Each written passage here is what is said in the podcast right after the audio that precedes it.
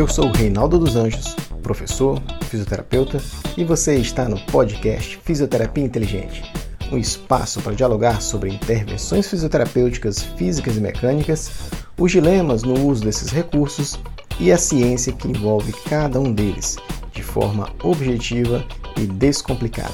Esse canal é uma iniciativa em prol dos acadêmicos de fisioterapia, dos profissionais que queiram debater temas da área e da sociedade que quer entender mais a respeito de saúde e funcionalidade.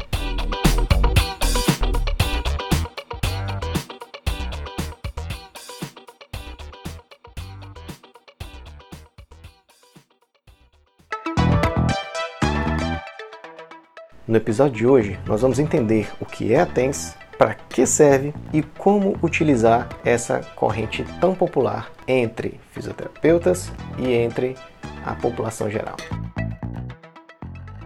Falando um pouco a respeito dos fenômenos elétricos em si, e se prestarmos atenção nos aspectos históricos desses fenômenos, nós vamos perceber que eles remontam de 600 anos antes de Cristo, na Grécia Antiga. E esses fenômenos foram percebidos pelos discípulos do filósofo Tales de Mileto, que perceberam que quando se atritava um bastão de resina, a âmbar, contra a pele de animais, esse adquiria a propriedade de atrair ou de repelir pequenos pedaços de cortiça ou outros objetos leves. Essa propriedade foi denominada de eletricidade. E a palavra eletricidade acaba significando propriedade da âmbar. Haja vista que âmbar, em grego, significa elétron. Com objetivos terapêuticos, a eletricidade foi usada no ano de 420 a.C. pela primeira vez. Hipócrates recomendava a utilização do peixe torpedo, que tem estruturas somáticas que possuem capacidade de realizar uma descarga elétrica né, com o intuito de paralisar suas presas, para ser consumido por pessoas asmáticas. Um médico romano, Scribonius Largus, no ano de 46 depois de Cristo, utilizava esse mesmo peixe para efetuar tratamentos de quadros álgicos recomendando a colocação diretamente do peixe na região afetada, no caso de cefaleias e de gota.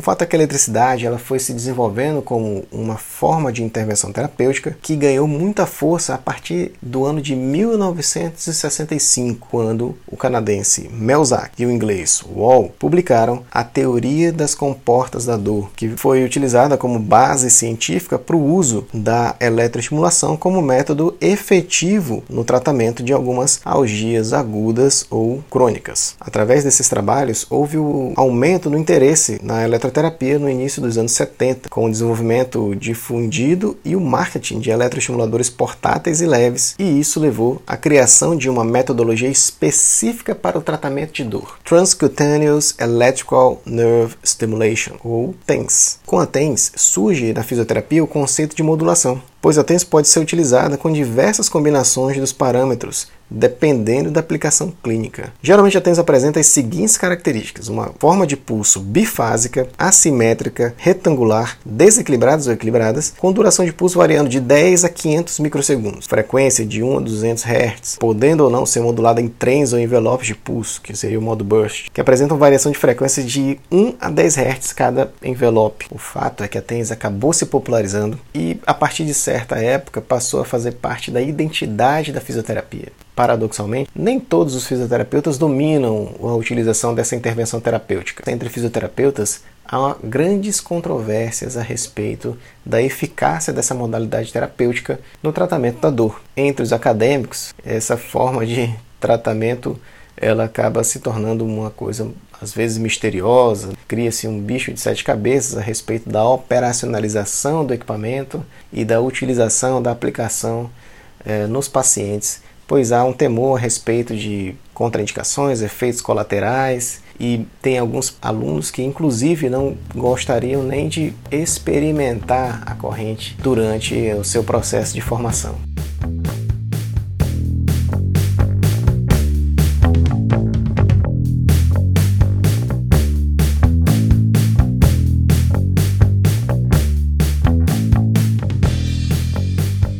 TENS em português seria estimulação elétrica nervosa transcutânea. Essa modalidade terapêutica consiste na entrega de correntes elétricas pulsadas através da superfície intacta da pele para estimular os nervos periféricos, principalmente para o alívio da dor. Esse tratamento ele é feito por meio do uso de um dispositivo portátil alimentado por bateria que gera correntes elétricas e essas correntes chegam até o corpo por meio de eletrodos conectados à pele. TENS é um recurso barato, pode ser auto-administrado, é relativamente seguro em comparação à medicação. Existem algumas contraindicações, como o uso de marcapassos cardíacos, desfibriladores cardioversores implantáveis, deve ter alguma precaução em relação à gravidez, epilepsia, malignidade ativa, trombose venosa profunda e pele frágil ou danificada. É, normalmente se utiliza TENS para tratar a dor. E essa dor, é, ela vai ter algumas características, a gente vai fazer uma classificação dessa dor em basicamente aguda e crônica, lembrando que dor aguda, considerado como de um recente início e provável duração limitada, tem alguma relação temporal e causal identificável com a doença ou com a lesão, tem uma duração de até três meses e nesses casos a abordagem farmacológica é recomendável pela literatura, além de o uso da é, estimulação elétrica nervosa transcutânea TENS.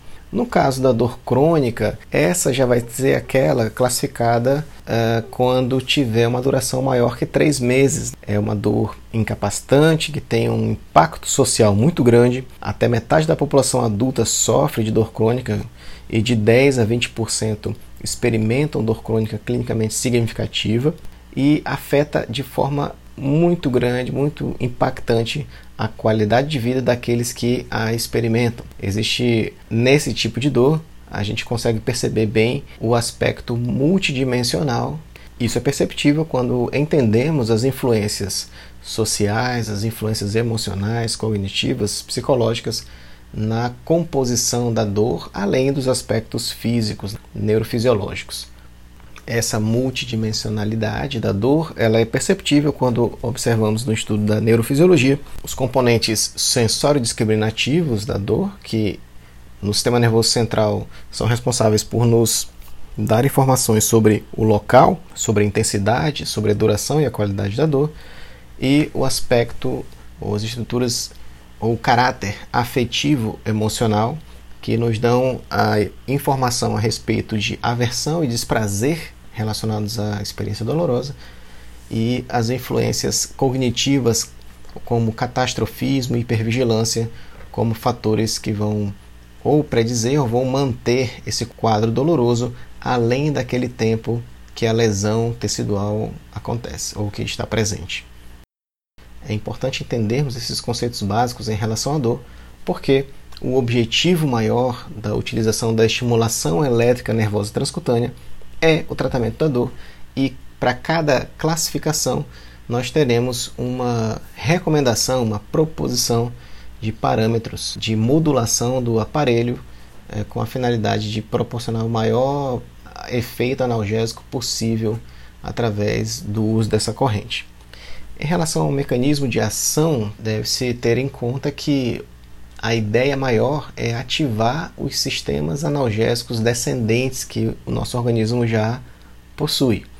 Vamos aqui falar de dois, que são o portão da dor e o sistema opioide endógeno. Ambos os sistemas descendentes analgésicos são influenciados pelos parâmetros que você colocar no aparelho, que você vai colocar no aparelho. Portão da dor, por exemplo, envolve a excitação das fibras sensoriais A, reduzindo a condução do estímulo nociceptivo oriundo das fibras C até o sistema nervoso central. Essas fibras A elas são prioritariamente estimuladas quando a frequência da estimulação elétrica nervosa transcutânea se encontra na faixa entre 90 e 130 Hz. Já o sistema opioide endógeno, para ser ativado, deve-se estimular as fibras A delta, o que se consegue principalmente com uma faixa de frequência entre 2 e 5 Hz, e isso ativa o mecanismo opioide e leva à diminuição da dor pela liberação de opiáceos endógenos na medula espial, e dentre esses nós destacamos a encefalina. Essa liberação de encefalina na medula espial vai reduzir a ativação das vias sensoriais nociceptivas e, portanto, o estímulo, a percepção de dor no sistema nervoso central é, vai ser diminuída e a sensação de alívio, de analgesia, vai ser atingida por meio da utilização dessa corrente. Essas são as hipóteses que sustentam né, a utilização da eletroestimulação nervosa transcutânea com a finalidade de provocar o efeito analgésico nos seus pacientes.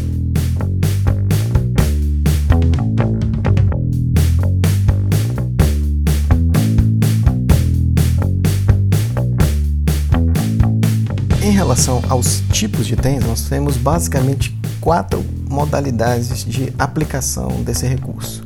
São elas: convencional, acupuntura, breve intenso e burst. Nesses quatro modos, nós temos quatro parâmetros que vamos precisar modular para adequar a aplicação do recurso às necessidades terapêuticas dos nossos pacientes. Os parâmetros que temos que modular na operacionalização do aparelho de TENS são frequência, largura de pulso, intensidade e tempo de estimulação. Em relação a TENS convencional, Halson, 1978, afirma que a intensidade a nível sensorial ativa o portão modulador da dor no nível da medula espinhal, sendo que os impulsos dolorosos são transmitidos ao longo dos nervos de pequeno diâmetro, amielinizados, de transmissão lenta, ao passo que a informação sensorial não dolorosa percorre mais rapidamente os neurônios de diâmetro maior.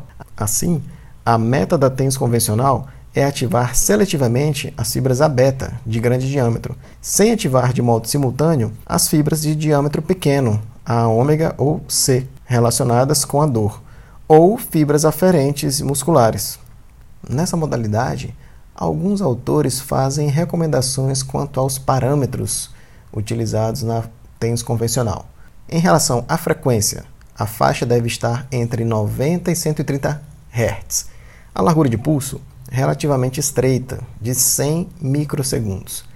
A intensidade vai ser modulada de acordo com o feedback do seu paciente, então você vai aumentar até que ele sinta um formigamento, contudo, que ainda esteja dentro do nível considerado para ele como confortável. O tempo mínimo de aplicação da corrente deve ser de 30 minutos. Os efeitos analgésicos dessa modalidade têm curta duração, existe a possibilidade do efeito de acomodação, que consiste na diminuição da percepção da corrente pelas fibras táteis que estão sendo estimuladas ali pelo aparelho. Isso é muito comum, é um efeito natural e para evitá-lo você deve, assim que recebe essa informação do paciente de que ele não está mais sentindo a corrente ou, ou a percepção dele é de que a corrente ficou mais fraca, você deve aumentar um pouco a intensidade. Em relação à TENS acupuntura, as evidências sugerem que a TENS produz analgesia extrasegmentar de maneira similar à sugerida para a acupuntura tradicional, isso de acordo com Johnson 2009. Porém, a maioria das, dos comentaristas acreditam que a TENS acupuntura deve ser definida como a indução de contrações musculares visivelmente fortes e rítmicas, porém não dolorosas, nos miótomos relacionados com a origem da dor. Assim, existe uma inconsistência no uso do termo tensacupuntura, já que alguns autores descrevem essa técnica como a emissão de TENS sobre pontos de acupuntura independente de produzir atividade muscular. O propósito da tensacupuntura é ativar seletivamente fibras de pequeno diâmetro, a ômega, para ativar vias descendentes inibitórias da dor, ou seja, modulação extra-segmentar e liberação de peptídeos opioides endógenos. Para essa modalidade de TENS, seguem algumas recomendações quanto aos parâmetros. Frequência entre 2 e 5 Hz, largura de pulso vai ficar entre 200 e 250 microsegundos, a intensidade ainda é subjetiva e o paciente tem que referir que está percebendo a eletroestimulação como forte. O tempo mínimo de aplicação seria de 30 minutos, pois esse tempo seria o, necessário para o aumento da concentração de opioides endógenos e por isso leva um certo tempo para que o efeito analgésico seja percebido pelo paciente. Como ao final do tempo de aplicação haverá uma concentração de opioide endógeno na medula espinhal, e isso leva um certo tempo para ser metabolizado pelo organismo, o efeito analgésico do tensacupuntura Ele dura o tempo que os opioides endógenos levarão para ser metabolizados pelo organismo. Quanto a TENS breve intensa, esse modo geralmente denota uma estimulação com uma frequência de pulso elevada e pulso de longa duração. A intensidade vai ser ajustada para produzir contração muscular, claro que dentro dos níveis toleráveis pelo paciente. Como a tens breve intensa age em parte como um contra-irritante, esta deve ser aplicada por um período breve de tempo, poucos minutos, sendo útil, por exemplo, para remoção de suturas ou na troca de curativos. Tem se mostrado que a atividade nos aferentes cutâneos a ômega, induzida pela tens breve intensa, produz bloqueio periférico da atividade dos aferentes nociceptivos, os nociceptores, provocando analgesia extrasegmentar e também são ativados aferentes a beta, produzindo analgesia segmentar. Parâmetros para essa modalidade de TENS: frequência de 90 a 130 Hz, largura de pulso de 200 microsegundos, intensidade subjetiva, porém a pessoa que está recebendo a eletroestimulação deve referir que ela está percebendo como muito forte aquela eletroestimulação. O tempo é um tempo de 15 minutos, pois além desse tempo, essa estimulação ela é, é muito incômoda e pode ser que não seja tolerável por mais do que isso. O modo burst em alguns aparelhos consiste numa função. Então você aciona essa modalidade e o próprio equipamento vai entregar para o paciente um conjunto de parâmetros já pré-definido. Em algumas literaturas nós vamos ver que o TENS burst consiste nos parâmetros da TENS convencional porém com esse envio de envelopes de pulsos em certa frequência para o paciente. A, a interrupção do fluxo de impulsos a uma taxa de 2 a 3 pacotes por segundo. Assim, estimula-se as fibras A e a delta simultaneamente, acionando dois mecanismos de alívio de dor ao mesmo tempo. A intensidade, nesse caso, ela vai ser mais forte do que a convencional, porém menos forte do que no modo breve intenso.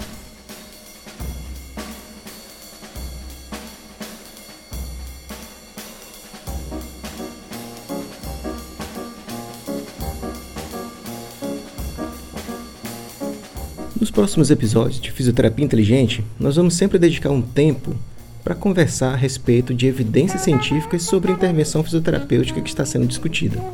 Então, já vão aí abrindo o coração estejam dispostos a ouvir o que a ciência tem a falar e exercitem também um pouquinho aí o desapego a certas crenças e a certas práticas que normalmente nós vamos desenvolvendo ao longo da vida profissional. Então vamos ao nosso primeiro choquinho de ciência, que é uma alusão à eletroestimulação. É uma brincadeira feita de forma deliberada, mas com a melhor das intenções. Então, vamos nessa. Essa é a hora do nosso choquinho de ciência.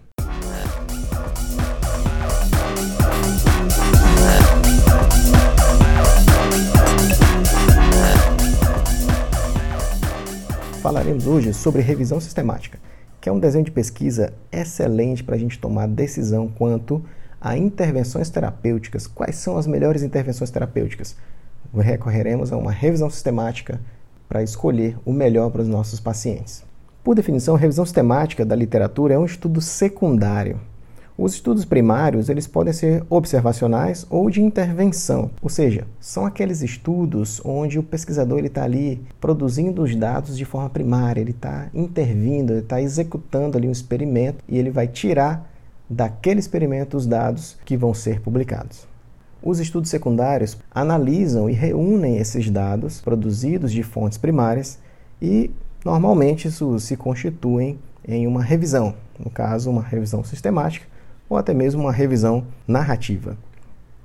As revisões sistemáticas têm por objetivo reunir estudos semelhantes, publicados ou não, avaliando-os criticamente em sua metodologia e reunindo-os numa análise estatística, a meta-análise, quando isso é possível. Por sintetizar estudos primários semelhantes e de boa qualidade, esse desenho de pesquisa é considerado o melhor nível de evidência para a tomada de decisões em questões sobre terapêutica. Uma revisão sistemática sobre eletroestimulação nervosa transcutânea, TENS, é, em casos de dor aguda, publicada na Cochrane Library no ano de 2015, chegou à conclusão de que era impossível definir se a TENS era efetiva no tratamento de dores agudas simplesmente porque as fontes primárias, os estudos, os ensaios clínicos reunidos é, e que serviram de base para a produção dessa revisão sistemática, eles tinham muitos problemas metodológicos e um alto risco de viés, o que tornou a conclusão simplesmente impossível. Então, não há como dizermos hoje se realmente a TENS é eficaz no tratamento de dor aguda. Sobre os efeitos da TENS no tratamento da dor crônica, uma revisão sistemática da Cochrane chegou à conclusão de que, no desfecho incapacidade, não houve melhora funcional alguma após a utilização da TENS. Quanto aos efeitos adversos, de fato, nenhuma das revisões sistemáticas produzidas pela Cochrane observou a presença de efeitos adversos. E em relação à qualidade de vida e à diminuição uh, de uso de analgésicos, não é possível dizer se a TENS melhora ou não esses desfechos, porque nenhum dos ensaios clínicos aleatórios analisados ou reunidos pela Cochrane avaliou esses dois desfechos. Então, depois da explicação, depois de toda essa apresentação da plausibilidade dessas teorias, eu te pergunto: você trataria dor aguda ou crônica dos seus pacientes com a TENS?